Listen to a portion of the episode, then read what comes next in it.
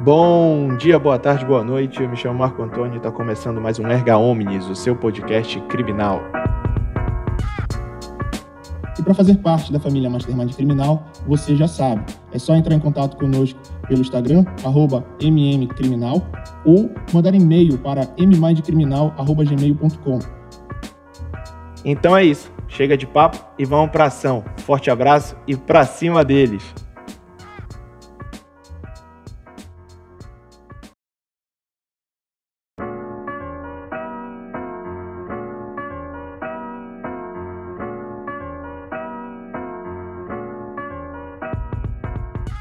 Acho que o principal ponto que a gente tem que pensar em prospecção de cliente, e, e agora eu, voltado especialmente pra, pra, pra, para o direito penal, para o criminalista, é o network.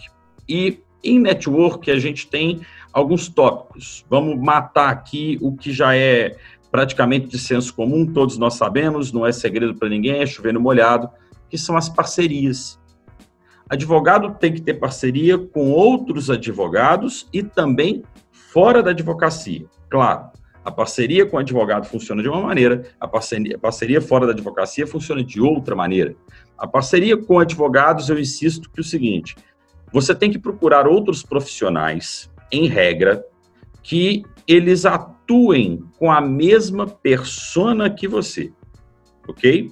Quem que atua com personas parecidas com a nossa? Se a gente está pensando, vamos começar a, a, a, colocar o nosso público ali por volta do C e D, classe C e D, a gente atua, por exemplo, o advogado é, de direito de família atua com a mesma persona que a gente, certo? Ter um parceiro né, advogado, no, com, com, que trabalha nessa área de direito de família é importante? Sim, é importante. Como é que funciona essa parceria? Basicamente, a troca de indicações. Se ele pega ali um cliente que não é da área dele, ele passa para você e você também vai passar para ele, beleza. Outra área que também tem chance, mas aí eu entendo que é um pouco menor pela minha experiência, de fazer essa troca bem, de, de uma forma bem feita, é o advogado de direito de trabalho, por exemplo advogado de direito do trabalho, ele está focado ali no, no, em um determinado serviço específico, então ele tem toda uma abrangência de clientes que vivem os mais diversos problemas, e aí também pode haver essa troca. No caso de família, tem uma ressalva que, o, em geral, o advogado de família ele se adentra em problemas e questões mais íntimas daquela família. Então, por isso, se fosse colocar nessa escala, esse, esse advogado teria mais chance de passar clientes para nós ou de fazer uma troca conosco.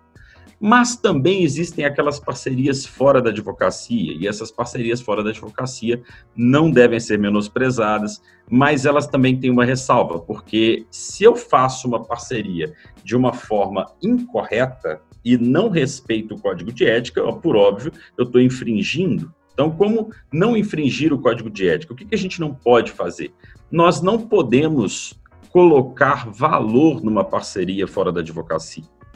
Suponhamos que eu e o doutor André aqui, é, eu peguei um cliente, não está muito dentro da minha área de especialização, não estou com tempo para poder fazer, para atuar com o caso desse cliente. Viro para o doutor André e falei assim, doutor, fechei esse contrato no valor de tanto, tem aqui meu contrato, procuração, está tudo certinho. Só que eu não estou atuando nisso daqui, não vou ter tempo de atuar nisso daqui. Isso tem interesse? Tem, tem interesse. Tudo bem. A gente passa um subestabelecimento, o cliente é meu, passa para o doutor André, e a gente pode comissionar isso. Tudo bem, não tem problema. Isso fica entre advogados, não tem problema. O que eu não posso fazer não é a mesma coisa com pessoas fora da advocacia. Suponhamos, eu não posso fazer a mesma coisa com um contador. Não posso fazer a mesma coisa com um psicólogo. Não posso. Então, essas parcerias fora da advocacia, como que elas funcionam? Como é que eu instruo meus alunos a lidar com elas? Princípio da reciprocidade. Eu indico clientes para estes parceiros, garanto um fluxo para esses parceiros de indicação e nessa nesse fluxo de indicação, se o parceiro, suponhamos, Girei três clientes ali para o parceiro que me procuraram com diversos problemas, vieram até meu escritório, né? E eu fui e falei: olha, esse cara aqui, ele tem um problema que talvez o meu parceiro, contador ou psicólogo ou até um despachante pode resolver. Indico para ele, jogo o cliente para ele. beleza, eu não estou ganhando nada nessa, só estou indicando. Se eu faço isso de maneira regular, com cuidado, percebendo que é esse o meu interesse, é de gerar valor para o meu parceiro, por óbvio, o parceiro também gera valor para mim. Então, parcerias são muito importantes.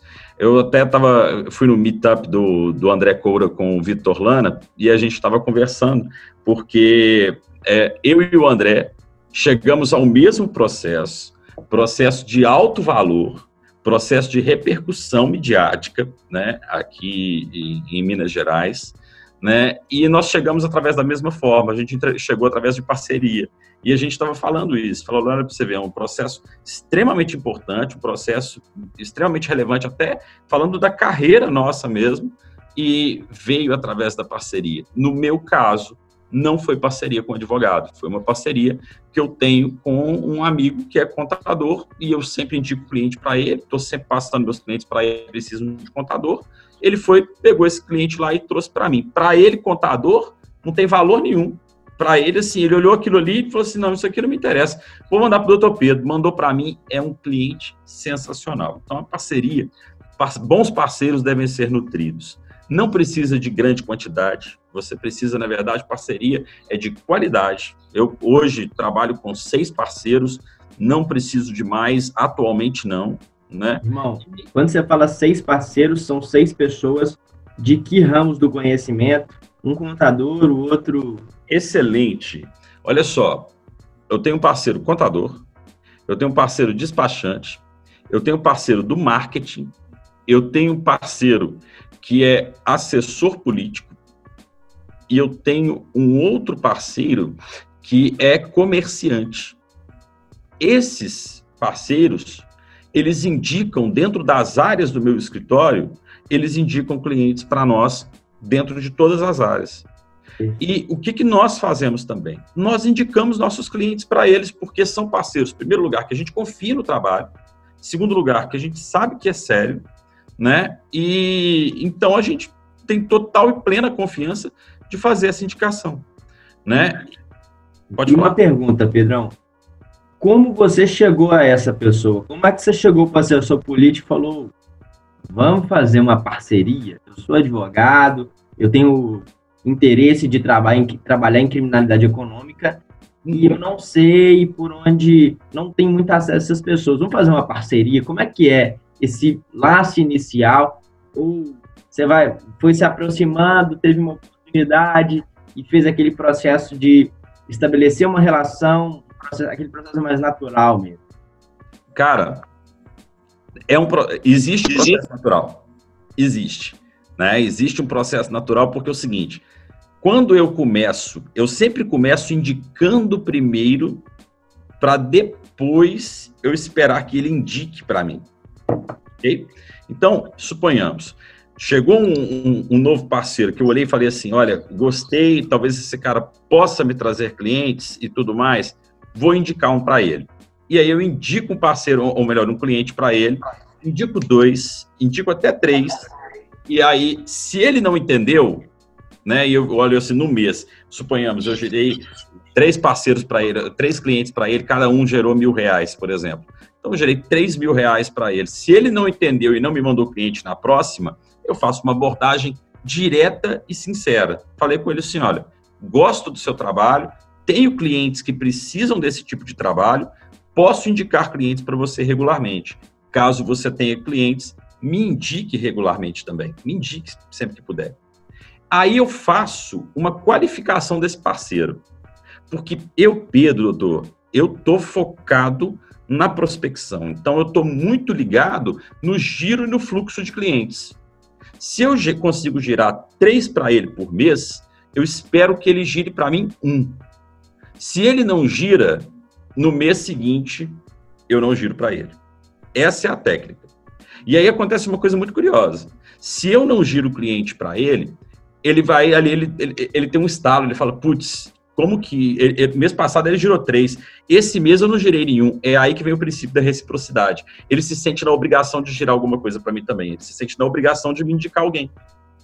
Uma outra técnica que eu uso E essa técnica é muito conhecida em grupos empresariais, né? E grupos de network.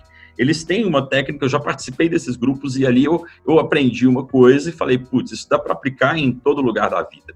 É, existem grupos que você reúne diversas áreas de, de, de comércio e de empreendedorismo, né? E, por exemplo, o BNI é um grupo que trabalha dessa forma, né? E eles fazem o seguinte: estamos ali, um advogado, é, um especialista em TI, um cara que, por exemplo, vende ar-condicionado, instala ar-condicionado e um coaching, tranquilo.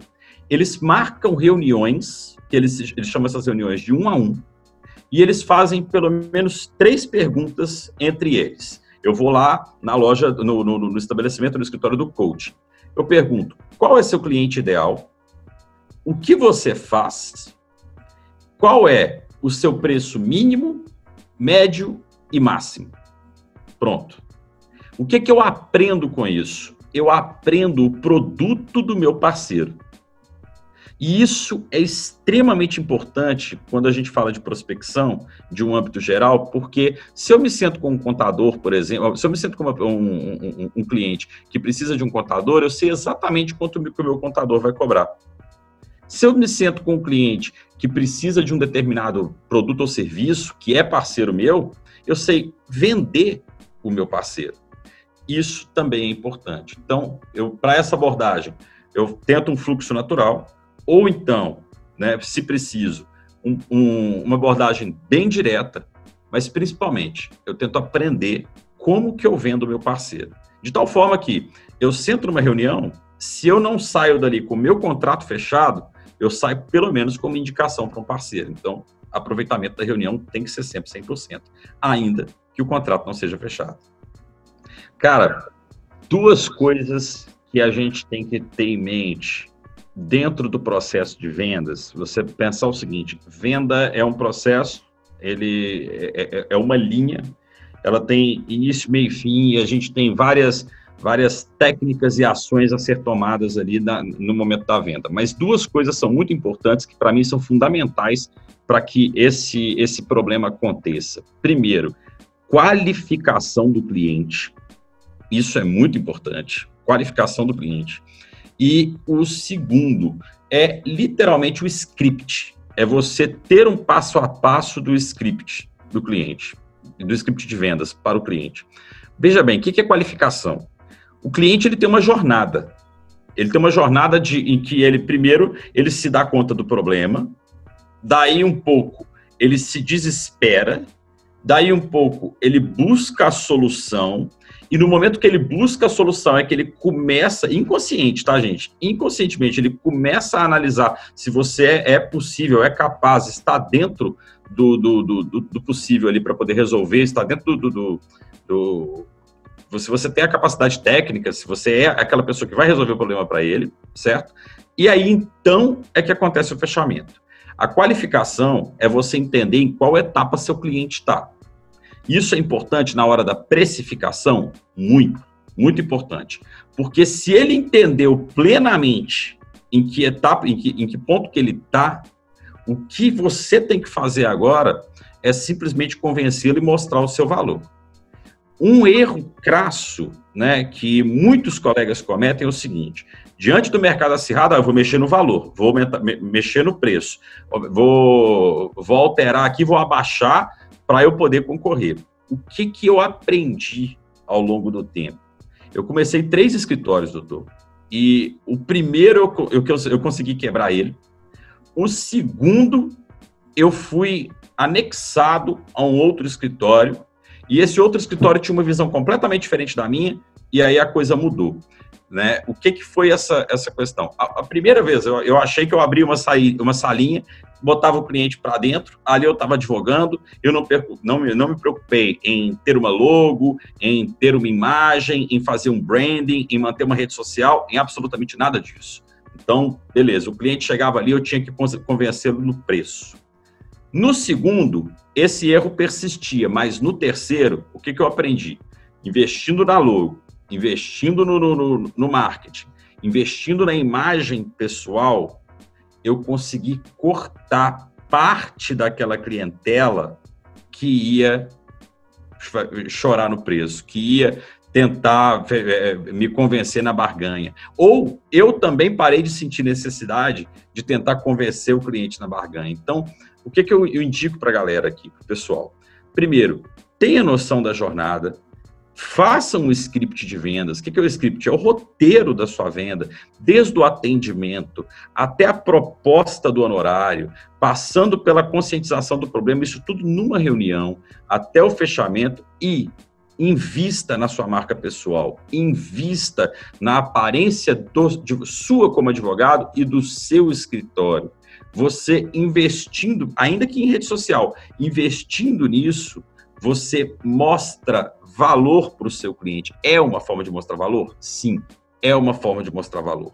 Isso acontece. Agora, o colega ele tem que se atentar, ele tem que primeiro se acalmar, pensar o seguinte: não precisa mexer no preço se eu mostrar valor. Com um bom script de venda, eu consigo executar a venda, consigo convencer o cliente, sem margem para erro, sem correr risco dele levantar aqui da mesa e ir embora, e eu mantenho o controle dessa negociação. E outra coisa, a autoridade é construída, vem com o tempo. Não adianta eu competir com um grande tubarão ali para tentar levar cliente dele, porque você tem uma diferença muito grande entre o que é Ferrari, porque já é uma marca espetacular, sensacional, e o que é um carro da Volkswagen, por exemplo. Então, pretendemos chegar à Ferrari, mas a Ferrari é uma construção de autoridade que leva tempo. Então, Dentro da, do network, o que, que a gente tem? Além disso, nós também temos que pensar em contatos estratégicos. O que, que são contatos estratégicos? Eu oriento que você precisa sair de trás da mesa do seu escritório. Você precisa ter noção de que você tem que fazer contato, que você tem que conversar, que você tem que se conectar com pessoas. Entretanto, se conectar com pessoas não é você se conectar com sua mãe, com seu pai, seu vizinho, seu porteiro, ou ali o seu, o seu outro colega advogado que trabalha no outro escritório que não tem nada a ver com você. Você tem que ter contatos estratégicos. E os contatos estratégicos, a gente analisa e avalia, qualifica contato estratégico de acordo com o nível de influência ou a possibilidade que ele tem de chegar até a nossa persona. Vamos pegar dois exemplos. O exemplo de, de quem está advogando para a classe C e D e o exemplo de quem vai advogar para a classe A e B. Então, dentro da classe C e D, quem que você tem que está perto da sua persona, que está perto do, do, cliente que você quer trazer para você e que pode te ajudar nesse processo, inclusive sendo parceiro ou até fazendo uma boa indicação. Gente, líderes comunitários são pessoas que, dependendo da comunidade onde eles estão inseridos, eles têm acesso, uma comunidade que tenha um alto índice de criminalidade, por exemplo, eles têm acesso ao que acontece de mais corriqueiro dentro daquela comunidade. Muitas vezes, eles são mediadores de crises dentro da comunidade. O líder comunitário, ele é um cara que você, mantendo uma amizade, mantendo um vínculo, mantendo uma parceria, ele, ele, ele tem dentro do, do, do, do leque dele, né, é uma grande possibilidade de te indicar vários clientes, porque ele está inserido nesse meio. O advogado criminalista tem que ter noção que o cliente dele, nossos clientes, eles fazem parte muitas vezes de um mercado pre precário e paralelo. E para eu conseguir ser inserido, para que eu consiga ser inserido dentro desse mercado como advogado, para que eu consiga clientes nesse meio, eu preciso ter contatos ali. Isso é uma verdade, isso é absoluto. Você não pode depender unicamente da indicação daquele parceiro seu advogado. Você tem que pensar quem está perto da sua persona. Quem mais está perto da sua persona? Assistentes sociais Vamos, anotem aí, porque são algumas dicas de uh, áreas e atividades que estão, de uma, certa, de uma, de uma forma ou de outra, ligadas à nossa persona. Assistente social está ligado à nossa persona. Quem mais? Psicólogo está ligado à nossa persona. Uma boa parceria que eu já mantive foi com um psicólogo que atendia, por exemplo, a familiares de dependentes químicos. Tristemente, nós temos uma correlação entre dependentes químicos e alguns que praticam crimes eventuais. Então, o que, que acontecia com esse psicólogo? Ele atendia ali a família, o, o filho se envolvia com algum problema na justiça, ele me indicava, como advogado. Então, psicólogos sempre foram bons parceiros também. Comerciantes em locais que exista essa, essa criminalidade também são bons parceiros, bons contatos estratégicos, pessoas que você pode nutrir relação. Né? É, aspirantes a político. Veja bem que detalhe, esse detalhe. Líderes comunitários, líderes comunitários são, são sim bons parceiros, talvez dentro aí da lista até os mais influentes. Só que se você conhece regiões em que direto tem um cara ali que ele se candidata a vereador, né? Tenta sair como vereador na cidade, tem aspiração a ser político, por vezes até consegue. Esse cara também é uma pessoa que tem acesso a essa persona, ele está inserido no meio dessa persona. Né? Então, eles, eu costumo dizer que o, o, contato estratégico ele tem uma facilidade de, ele tem uma influência política e social, até talvez econômica, com a sua persona. Ele tem um acesso a esse nicho. Então, é muito importante que você mantenha esses contatos. Eu vou até além. Eu digo que hoje o meu círculo de amizades, como eu vivo de prospecção e eu prospecto para o meu escritório, até em outras áreas, meu círculo de amizades é todo feito de contatos estratégicos. Ah, eu tenho outros amigos aí que vêm ao longo da vida? Claro que tenho. Mas hoje eu procuro fazer essas amizades, eu procuro manter amizades que façam parte dos meus contatos estratégicos, que estejam dentro do meu objetivo. Eu preciso chegar a determinado cliente, então eu preciso arrumar pessoas que eu possa conviver que tenham acesso a esse determinado cliente, né? Não só o contato estratégico, mas você também tem o lugar estratégico, doutor, porque veja bem, é, todo mundo sabe aqui, a gente tem que ser visto, ouvido e lembrado. Eu ainda estou falando do, do offline, estou falando daquilo que não está dentro do marketing jurídico, mas você tem que ser visto, ouvido e lembrado. Então você tem que estar tá em locais onde a sua persona está. Ou, pelo menos, ser visto pelo meio onde a sua persona está. E eu digo que ações sociais para advogado criminalista são extremamente importantes essenciais de forma que eu preciso ficar preso a elas? Não. Mas eventuais? Sim, eventuais são extremamente necessárias. Quais tipos de ações e onde que a gente faz essas ações? Vamos lá. ONGs. O que mais? Tem a minha colinha aqui. Associações. Quais tipos de associações? Por exemplo, associações de mulheres de preso, associações de pessoas que já foram presas e aí hoje procuram algum espaço no mercado de trabalho. Existe, existe. Né? É, associação de bairro. O que, que eu sugiro? Procure participar, participe, esteja presente. A associação do meu bairro tem um escritório de advocacia que é contratado por essa associação, não tem nada a ver comigo. Eu vou em toda reunião, participo de toda reunião. Eu sou um, um, um, um, vizinho aqui de bairro, um membro dessa associação, extremamente ativo. Então, eu procuro me fazer presente porque eu sei que é importante nutrir essa proximidade. Casas de recuperação, ações sociais em casas de recuperação, também, também. As casas de recuperação são extremamente carentes de auxílio jurídico, são carentes de doação, são carentes de N coisas. Então, é, você ter uma proximidade com instituições como essa e outras, como eu estou citando aqui, é legal porque ali dentro podem ter pessoas que são contatos estratégicos ou estão ou são a sua própria persona.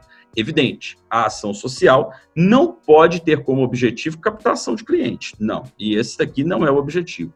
O meu, meu, meu conselho é que o advogado frequente, que seja habitual a ele. Por quê? Para nós, advogados criminalistas, se a gente está falando de um determinado, de uma determinada linha de crime, de um determinado tipo de persona, isso é mais importante para nós do que eu ir num network, por exemplo, na comissão da OAB. Nada contra. Mas é muito mais importante eu ir em eventos como esse, participar de ações como essas, em grupos de multidisciplinares, com psicólogos, terapeutas, enfermeiros, médicos, mas eu estar ali presente é mais importante do que eu estar dentro de uma comissão.